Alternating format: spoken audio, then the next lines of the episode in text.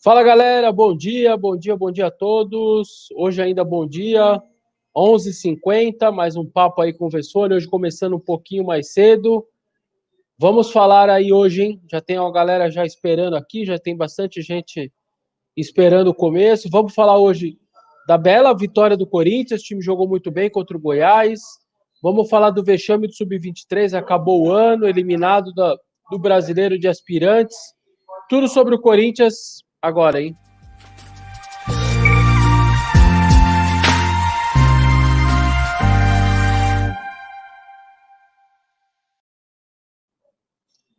Fala galera, um abraço aí, abraço aí a todo mundo.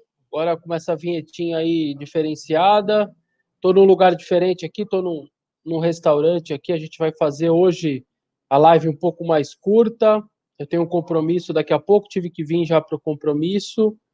E então foi a maneira que eu encontrei de poder. Ela vai até um pouco mais cedo hoje. Eu até comecei um pouco mais cedo, porque ela também vai acabar mais cedo, por volta aí de, de meio-dia e trinta. É, a gente vai falar muito da vitória de ontem, vitória importante, até brinco lá na chamada que é uma vitória que muda o patamar do Corinthians. Eu também, eu de verdade, eu acho que agora o Corinthians tem que olhar lá para cima mesmo, não dá mais para ficar achando que está tudo bem só de fugir da zona de rebaixamento, não. A cobrança interna lá do CT e a nossa cobrança do lado de fora, acho que tem que ser nesse sentido. Agora, a cobrança, para mim, tem que ser uma cobrança aí de, de um time que tem que brigar pela Libertadores, pela vaga da Libertadores. Acho impossível os quatro primeiros colocados, acho que o Corinthians ficar entre os quatro, para mim, é impossível. Mas o quinto, sexto, sétimo é possível sim. E acho que o Corinthians tem que brigar por isso. E a nossa cobrança a partir de agora tem que brigar por, tem que ser por essa também. O Corinthians jogou muito bem ontem. Obrigado a todo mundo que já está aguardando. Vamos deixando o like aí, galera. A gente começou hoje mais cedo, vamos deixando o likezinho para todo mundo ver que nós já estamos ao vivo. É, começando um pouquinho antes hoje aí, porque a gente, repito, eu tenho um compromisso. Então hoje vou, ela vai ser mais curta. Deve acabar aí por volta de 12h30.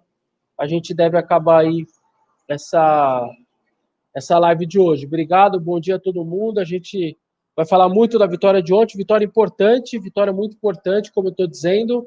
Eu acho que o Corinthians jogou bem, criou muitas chances de gol, sofreu porque perdeu o gol, só sofreu até o final e, e não conseguiu uma vitória mais elástica porque perdeu muito gol. Acho que foi um erro do Corinthians nesse sentido. Perdeu muito gol no fim da história. É, eu acho que era um jogo para uns 4 a 1 pelo menos, 3 a 1 mas acho que um 4 a 1 estava tava justo também. Acho que o time criou para isso.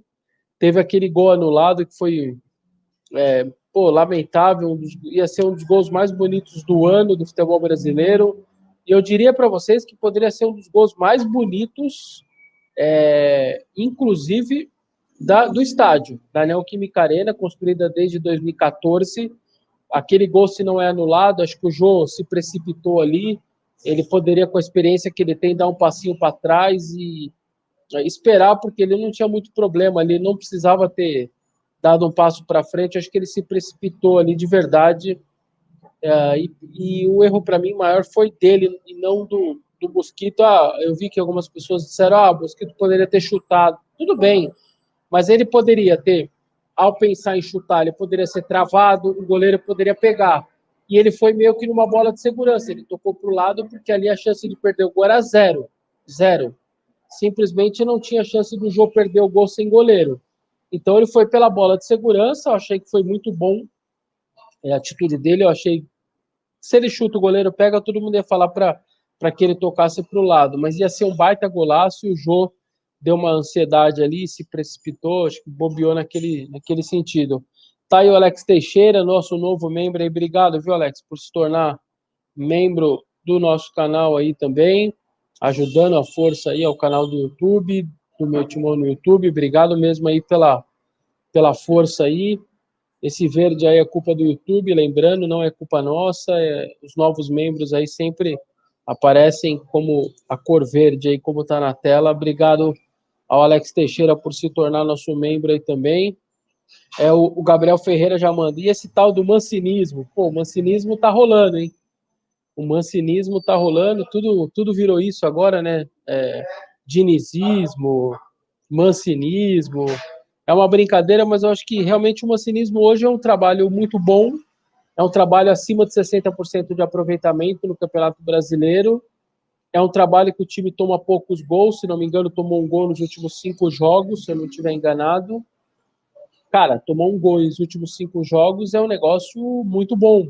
É, isso mostra que você tá certamente ali, tá, tá consolidado, você tá é, com o sistema de jogo mais consolidado, então acho que é, é importante, sem dúvida nenhuma, essa, é, essa postura do time de estar tá mais seguro. O Corinthians hoje é um time mais seguro com o Mancini, e, eu, e sem brincadeira, eu acho que é um time que também, é, eu, apesar de não estar tá fazendo muitos gols, apesar de é, de o artilheiro do Corinthians, né, os três artilheiros, Luan, Jô e Bozelli, terem seis gols no ano, que é uma vergonha, só seis gols o artilheiro do Corinthians numa temporada, mas eu acho que de alguma maneira está criando muito, já está criando muito mais do que criava antes chances de gol, mas muito mais. Ontem foram certas, sem dúvida, mais de 20 chutes ao gol. É, eu não tenho a estatística certinha, mas deu mais de 20 chutes a gol. Então é um time que cria muito. Ao contrário do que aconteceu ano passado, por exemplo, em 2019, é, com o Fábio Carilli, quando não conseguia criar nada. O Corinthians chegava a passar um jogo inteiro, 90 minutos, praticamente com duas chances de gol, três no máximo, assim, no máximo. Então é uma situação muito mais tranquila nesse sentido, termos ofensivos. Eu não tenho dúvida nenhuma que nesse sentido melhorou muito. É, o Cauã Vitor pergunta se não tem coletiva. Não, Cauã, hoje não tem, porque ontem o Mancini falou depois do jogo. Os jogadores, inclusive, estão de folga hoje. É, o elenco ganhou folga nesta, nesta terça-feira, então tem folga do elenco. Ninguém vai dar entrevista, não. Uh, o Arthur Pérez já pergunta para a gente falar do Cássio. A informação do Cássio, a última informação é, que foi passada, eu vou pegar aqui até para vocês agora há pouco faz coisa de 10, um pouco mais, talvez 10 minutos, 15 minutos, a assessoria de imprensa do Corinthians enviou para a gente o seguinte, o seguinte comunicado. Olá, bom dia. O atleta Cássio segue em observação no Hospital São Luís em plena consciência e lucidez. Eu, eu vou pedir para a Cris é, colocar esse print aqui que eu vou mandar para ela, talvez apareça na tela, assim, talvez vai dar.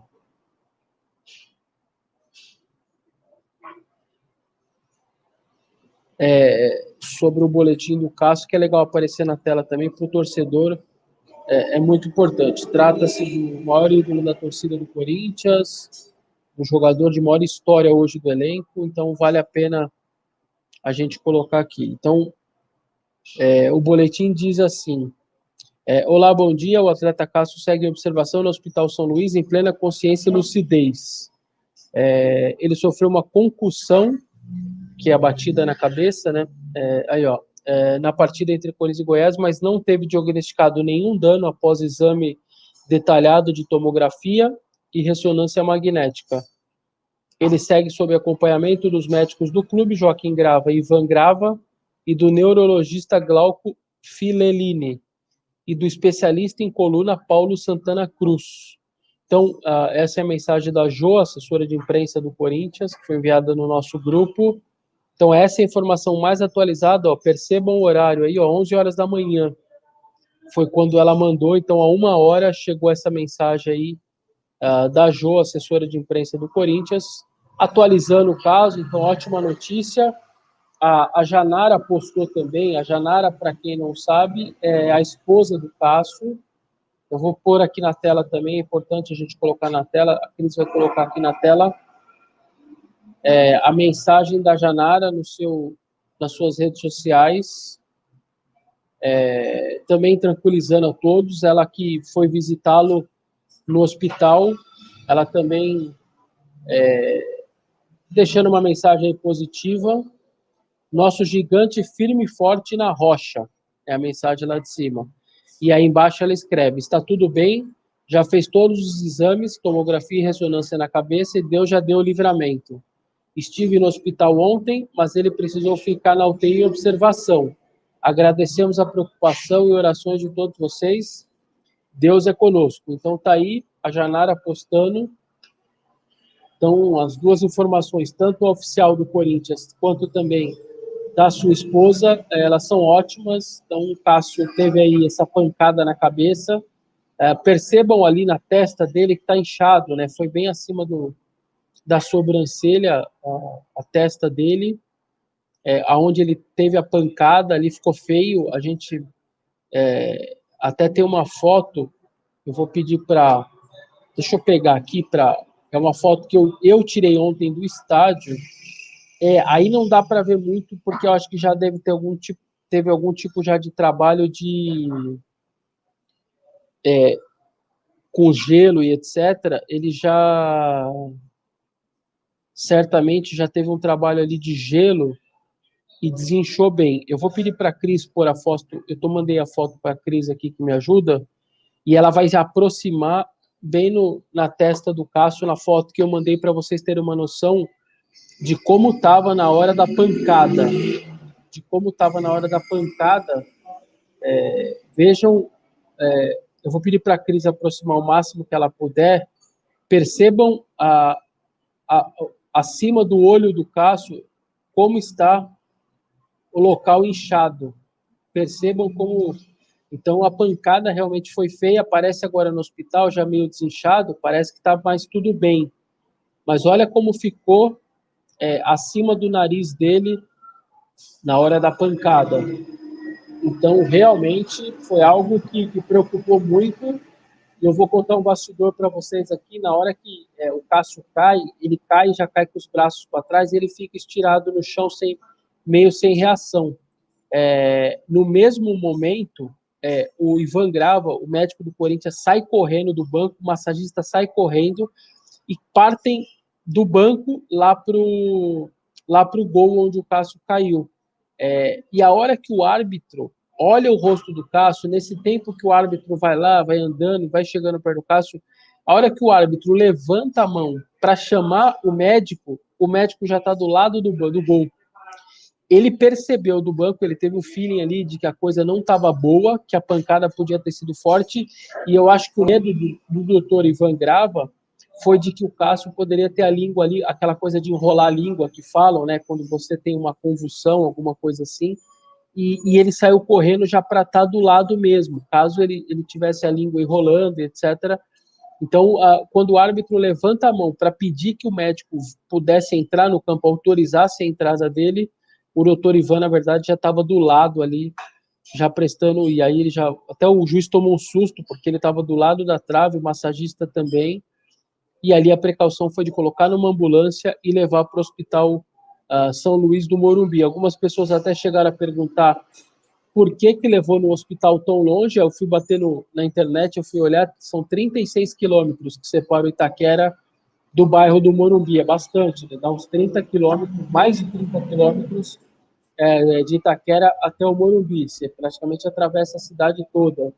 E, e aí, de acordo com o doutor Ivan Grava, de que como eles perceberam que não era um negócio muito urgente, que necessitava de um atendimento hospitalar muito rápido e urgente, preferiram ir aonde os médicos e os jogadores do Corinthians estão acostumados, que é no Hospital São Luís do Morumbi. Se fosse alguma coisa de uma urgência muito grande na hora, é, vamos dizer, um estancamento de sangue que não tinha o que fazer, era cirurgia na hora, alguma coisa assim, aí eles teriam ido para o hospital é, lá da Zona Leste mesmo, perto do Tatuapé, muito mais próximo, muito mais rápido. É, é isso, Guilherme. Agora é força ao Cássio, que ele se recupere bem. Mas percebam nessa foto do momento, essa foto foi tirada por mim, uma máquina digital.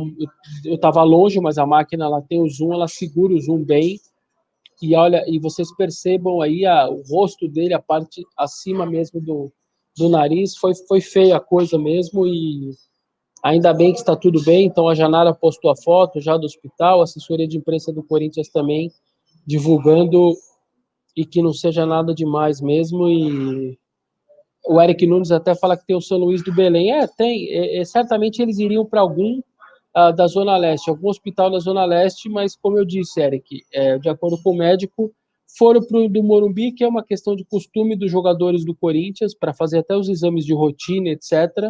E já estava na ambulância mesmo, então foram para lá. Mas que se fosse alguma coisa mais séria, etc., uh, eles teriam sido atendidos em algum hospital da própria região da Zona Leste de Itaquera, tá? Ó, o Guto aí manda o primeiro superchat do dia. Salve, galera. As melhores contratações do Mancini e Sampaoli. Casares merece uma caixa de, de Brahma, jogou demais. É, o Casares jogou mesmo. Para mim, o Casares foi melhor em campo. É, é brincadeira que o Casares joga, né? É, ele dá a entender que jogar futebol profissional é fácil. Quando você vê o Casares jogando, a impressão é essa, de que, pô, se esse cara tá fazendo isso, eu acho que qualquer um faz. E não é isso. No futebol profissional é que só os diferentes conseguem fazer e dar essa impressão para o restante das pessoas, para ficar fácil é, da pessoa jogar. Parece que é fácil, mas não é. É que caras com a qualidade dele. É, e assim, é, o Casares ele tem aquela coisa, ele só não. É, por que, que ele ainda está no, no, Brasil, por exemplo, e não está num grande clube da Europa? Porque ele, fora de campo, nunca foi um atleta profissional de se cuidar e etc. Ele tem os seus exageros fora de campo, todo mundo sabe disso, mas eu não tenho dúvida, se ele fosse um atleta profissional, na acepção da palavra fora de campo, mais esse lance do. É, mais esse lance agora da qualidade dele, da técnica dele, estaria no Real Madrid, no Barcelona, no Bayern. Ele, ele joga demais, ele é um cara muito diferente, mas muito diferente em campo. Vocês, vocês começam a perceber os passes que ele dá, o, o seu companheiro ele não tem muito trabalho de fazer mais nada. É, percebam isso. É, quando você recebe do Casares, você tem praticamente o trabalho de, de executar. Você não tem que dominar a bola, a bola não vem pererecando, a bola não vem sofrendo. Aí aquela coisa de você ter que precisar de dois, três toques antes de você concluir. Não tem isso, entendeu? Porque é um cara tão diferente, é um cara que, é, que ele toca a maneira que ele toca na bola é tão diferente que é um cara que é, simplesmente você vai faz o seu tem que fazer o seu, o seu, seu trabalho que é chutar para o gol então o Jô não precisou fazer nada demais a bolinha estava roladinha para ele ali virou girou virou o corpo e bateu e marcou o mosquito também não precisou fazer nada demais então um cara como esse que dá esses passes tão açucarados que o cara não tem nem trabalho para executar são caras diferentes. São poucos que conseguem as matadas de bola dele, a maneira que a bola morre no pé dele quando ele mata a bola. Então, o Casares é brincadeira o que ele joga. É brincadeira. É, o Cauã Vitor lembra que o Germerson vai estrear domingo. Sim, né? O Bruno Mendes tomou o terceiro amarelo. E é incrível esse lance do Bruno Mendes, né? É incrível, porque é, o Bruno Mendes é um cara que, ele, além de tudo, ele tá dando um pouco azar para ter a sequência. Uh, ele toma o vermelho quando ia ter sequência, depois ele é suspenso pelo STJD quando ia jogar, e agora ele toma o terceiro amarelo quando poderia ganhou a confiança do treinador e vai dar brecha para o Gemerson jogar. Então ele precisa, ele, ele precisa também se cuidar um pouco nisso, né? Aquele vermelho do Atlético Paranaense, por exemplo, que acarretou a suspensão depois pela, pela automática e mais a suspensão pelo STJD, a culpa é dele. Se ele não levanta o braço, não dá a cotovelada, etc., ele não teria ficado, ele não teria sido expulso, não teria que cumprir a suspensão, não teria sido suspenso depois pelo STJD. Então, acho que nesse de ontem não. Terceiro amarelo faz parte ali, acontece. Mas as outras ele poderia ter evitado, né? As ausências. E agora vai dar brecha, o Jamerson vai jogar diante do Botafogo. É, eu não tenho dúvida nenhuma que vai ser o Jamerson e não vai ser o Marlon. É, então, nesse sentido, o Cauã tem razão de lembrar aí essa situação do Bruno Mendes, que ele vai para o jogo. É o Fábio Cusolo, ou Cusolo, que é nosso membro aí, Casares melhor em campo, mas com décimo abaixo de nota veio o Gabriel. Realmente o Gabriel jogando muito bem. Eu acho, na verdade, que os dois volantes ontem, o Gabriel e o Ramiro, cara, o que o Ramiro correu ontem, sem brincadeira. Eu estava no estádio, você começa a perceber, porque no estádio ao contrário da televisão, que ela fecha a imagem, normalmente quem está com a bola, obviamente, é, é meio normal, né? Claro. Ela, você não, no estádio você tem uma percepção mais macro, maior do campo. Você tem, eu estou enxergando o campo de uma maneira de cima para baixo. E é impressionante o que o Ramiro correu. O que o, o que o Ramiro correu fazendo, às vezes ele não pegava na bola, ele não recebia a bola, mas ele já estava lá dando opção. no gol tomada, que foi um contra-ataque meio ridículo, mau posicionamento total do Corinthians, quem tenta salvar foi o Ramiro. Ele não era para estar tá ali. Era para estar tá o Gil, era para estar tá o Bruno Mendes, era para o Fábio Santos ter fechado na hora do gol do, do Goiás. O Fábio Santos não acompanha o lance. O Ramiro só estava tentando salvar ali. Então, assim, o que o Ramiro correu ontem foi um negócio inacreditável, cara. Ele saiu extenuado de campo, ele pediu para sair, porque ele não aguentava mais de tanto que ele correu esse cara. Então, o Gabriel também jogando muito bem, muito bem mesmo. É, Fábio Lopes, boa tarde, Vessa. Parabéns pelo trabalho. Ontem você e o meu timão foram citados pelo Mauro Sandro Pereira sobre a quantidade de contratações do time. Ah, obrigado, Fábio. Eu não tinha visto. Fábio, que é nosso membro também. Deve ter sido no linha de passe, provavelmente, né, Fábio? E, e agradeço ao Mauro. O Mauro sempre muita força para mim, também para o meu timão, entende o nosso trabalho, gosta muito do nosso trabalho. E eu não tinha visto, não, porque eu estava no jogo. Eu vou tentar depois achar pela, pelo site da ESPN etc., para ver se eu consigo ver aí o, o Mauro falando da gente. Mas obrigado pela lembrança, eu não sabia mesmo, Fábio. É, o pai que manda, olha o nome dele, o pai que manda, gostei. Boa tarde, Vessa. Com a melhora do time, você acha que pro ano que vem com eles precisa contratar ou esse elenco dá para levar? Na verdade, o pai que manda, o Corinthians, a diretoria, para mim, tem que dar uma segurada em gastos. A hora é de segurar. O time está se acertando, você vai ter um time ali para fazer um bom papel. Talvez possa não ser campeão, mas vai ter um bom time para fazer um bom papel. E eu acho que essa hora é agora, é, se tiver uma contratação, é alguma coisa muito fora do, do comum, um cara que tem que chegar para jogar, senão não contrata ninguém. Vai com esse time, renova aí com o Casares, porque o Casares acaba o contrato no, no meio do ano, renova com o Otero, busca ficar com quem está lá, você já percebeu que é um time competitivo, que dá para se virar com esse time, talvez não vai ser campeão, talvez não, mas você vai pagando conta, vai se livrando dos jogadores que estão acabando o contrato, tenta emprestar o menos possível e não gastar dinheiro.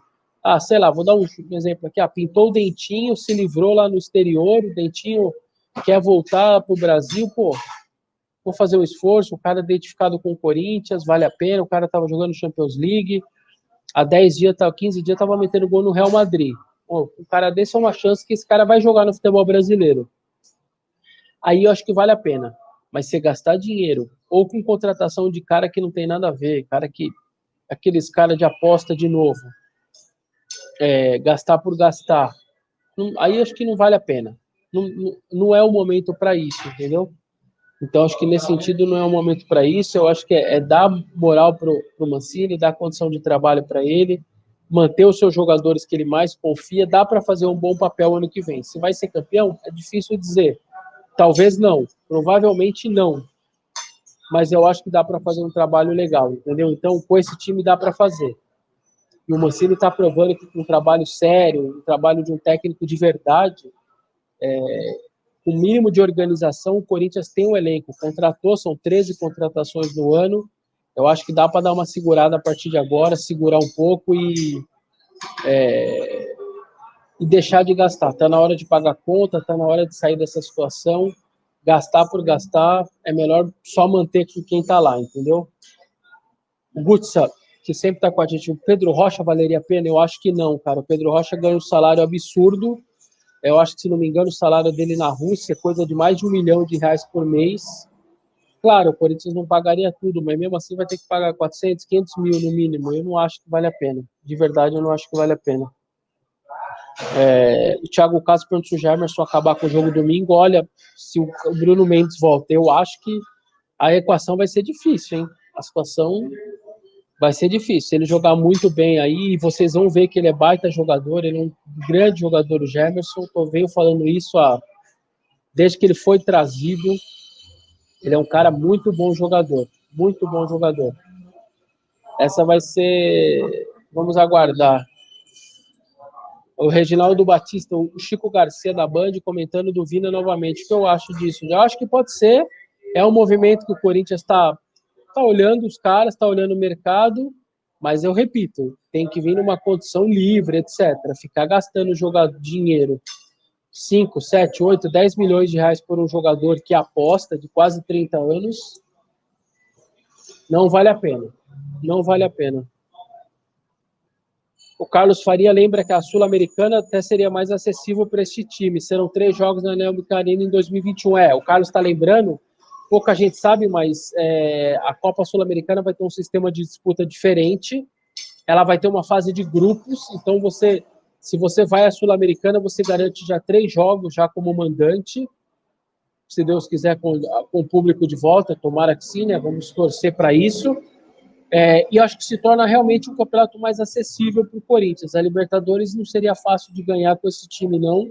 Aí você teria que trazer reforço, trazer reforço é gastar dinheiro, e o Corinthians não pode fazer isso agora. Então, acho que nesse sentido, é a Sul-Americana não seria ruim, não, vendo por essa parte mais macro. Claro, por isso tem que tentar ir para a Libertadores, a cota é maior, a cota de dinheiro pra, da televisão é maior, enfim, tem toda uma situação que vale a pena. Às vezes o time vai se acertando ali numa décima mata-mata, passa das oitavas, está nas quartas, enfim. O Santos está aí à prova. O Santos é semifinalista da Copa Libertadores com um time que é muito pior do que o Corinthians, mas muito mais fraco que o Corinthians, eu não tenho dúvida nenhuma disso é, com muito menos qualidade que o Corinthians. Uh, muito menos elenco e está na semifinal. Então foi chegando, trabalho bom, time coeso, foi chegando, chegando, chegando e acabou. É, o Paulo Airão, contratar Vinha é, ou Gilberto é eu. É, eu tô mais nessa linha aí, Paulo. O Gilberto eu nem vou falar, porque o Gilberto falou não para o Corinthians e essas coisas o clube não deve esquecer. Em 2011 falou não e nunca mais, obrigado, vai seguir sua vida. Mas o Vinha, cara, é uma questão de aposta. Ele pode até ser contratado, arrebentar. Você falou que não era para trazer.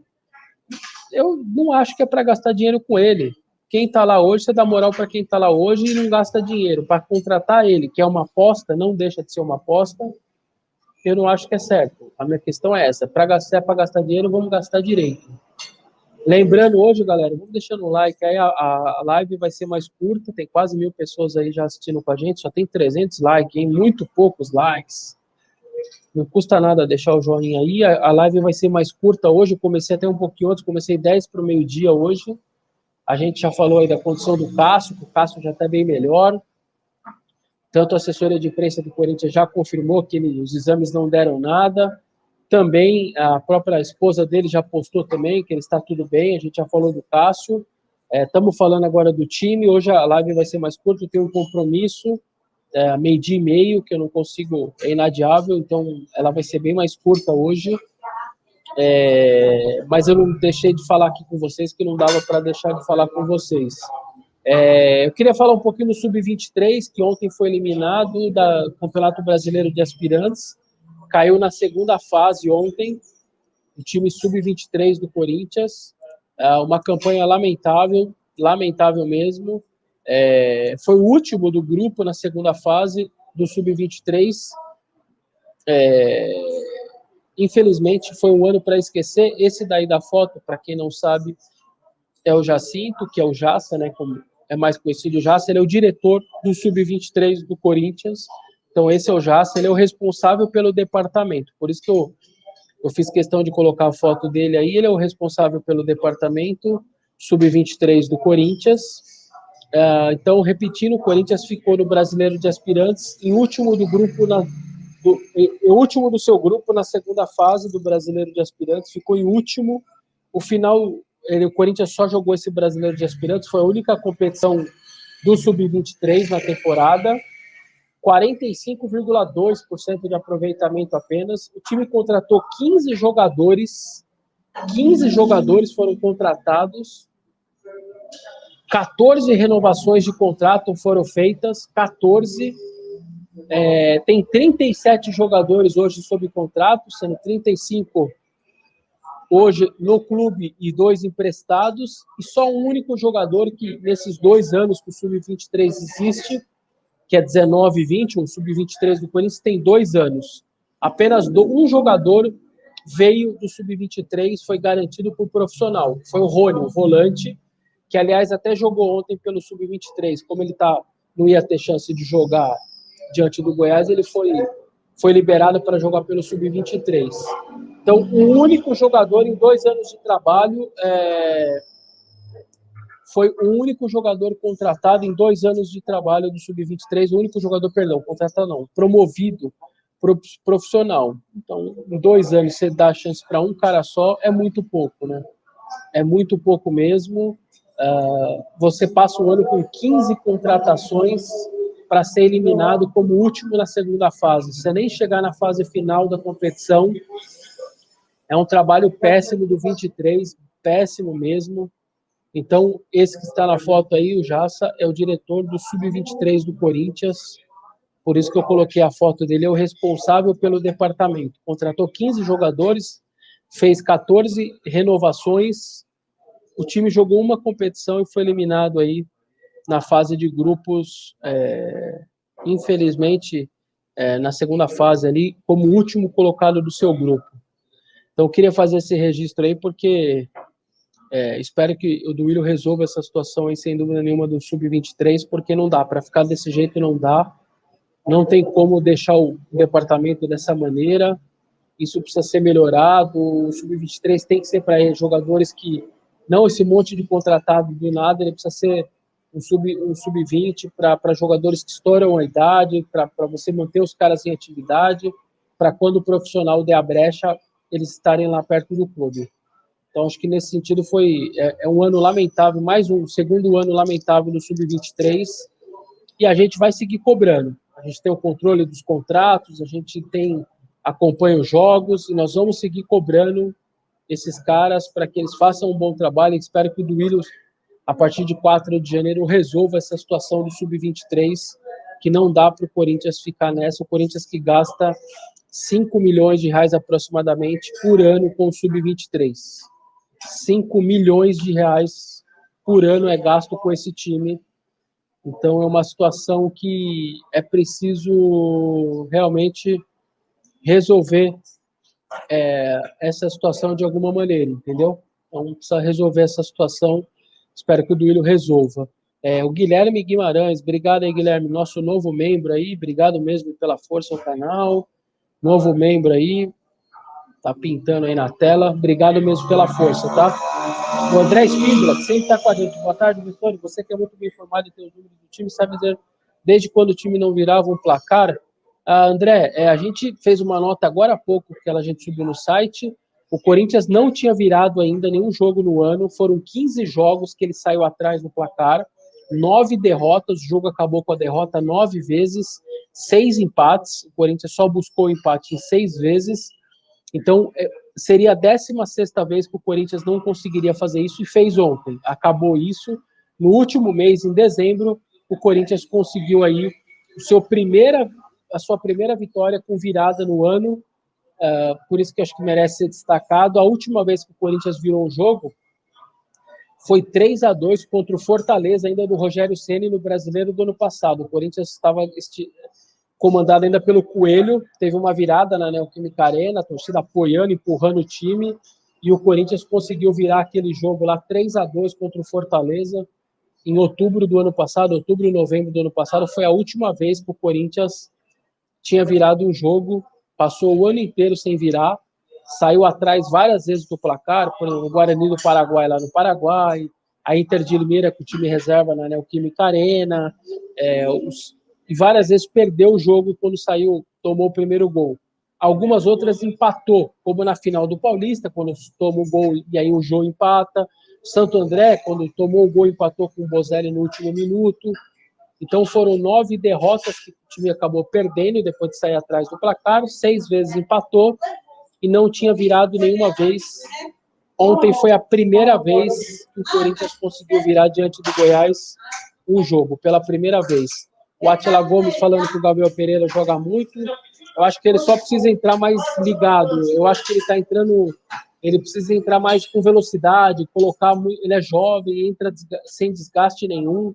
Eu acho que ele só precisa entrar e dar mais velocidade para o jogo, um pouco mais de dinâmica. Aí, ó, o GP também está perguntando aqui O Evandro, Evandro Furtado está perguntando uh, o que, que eu achei do GP, acabei de falar, eu acho que ele é, quase fez um golaço ontem, mas ele precisa entrar um pouco mais de dinâmica. Ele é um jovem, ele é moleque, entra descansado, ele precisa pôr fogo no jogo. Ele precisa entrar com essa característica, entrar para pôr fogo no jogo. Ele não adianta entrar para tocar bola, fazer como se fosse um cara que está lá jogando há 80 minutos cansado. Ele tem que entrar, dar correria, fazer o adversário tomar amarelo, tomar vermelho, entendeu? Ele precisa driblar, ele precisa incomodar. Eu acho que nesse sentido ele precisa melhorar essa dinâmica dele quando ele entra. Mas ele claramente para mim é bom jogador e ele tem tudo, ele tem futuro. Ele tem futuro mesmo, ele precisa melhorar. Eu acho que ele, ele mas ele tem futuro. O Wallace Luiz pergunta se o Dentinho vem. Cara, o Dentinho acaba o contrato no final do ano, no meio do ano. É, o Corinthians sabe disso, ele tem ótima relação com o Andrés, com o William, e eu não tenho dúvida que ele vai voltar para o Corinthians, no Brasil. Se ele for voltar para o Brasil, eu duvido que o Duílio, o Andrés, é o mesmo caso do Gil, do Jô, eu duvido que a diretoria vai deixar ele para outro time. O Arana, eles fizeram a mesma coisa, tentaram, mas o Arana, aí você tinha que comprar. O Arana era uma situação diferente, 8 milhões de euros, o Corinthians chegou a fazer a proposta, mas uma parcela enormemente parcelada, parcelada para pagar em várias e várias vezes, e o Sevilha acabou não vendendo. Mas o Corinthians também não, não deixou, tentou pelo menos que ele não viesse para outro clube sem ser o Corinthians. Então tem jogadores identificados que você como diretor você tem que buscar mesmo e fazer com que o cara é, tente jogar no seu time. Não dá para perder ele sem tentar pelo menos, entendeu? Então Dentinho podem ter certeza que se voltar para o Brasil é, ele vai voltar para o Corinthians, ao menos a diretoria vai tentar contratá-lo. É...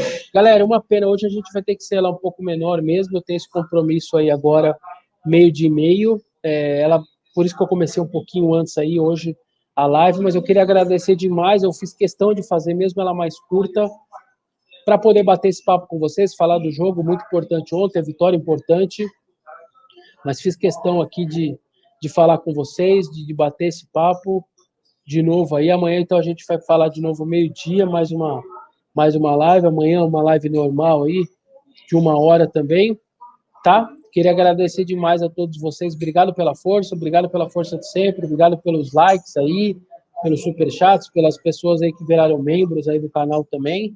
E aí amanhã a gente volta um, um horário mais normal, meio-dia, um período mais normal aí também, de uma hora, tá? Obrigado mesmo, desculpa aí hoje mais curto, mas é um compromisso, é bom, é importante compromisso.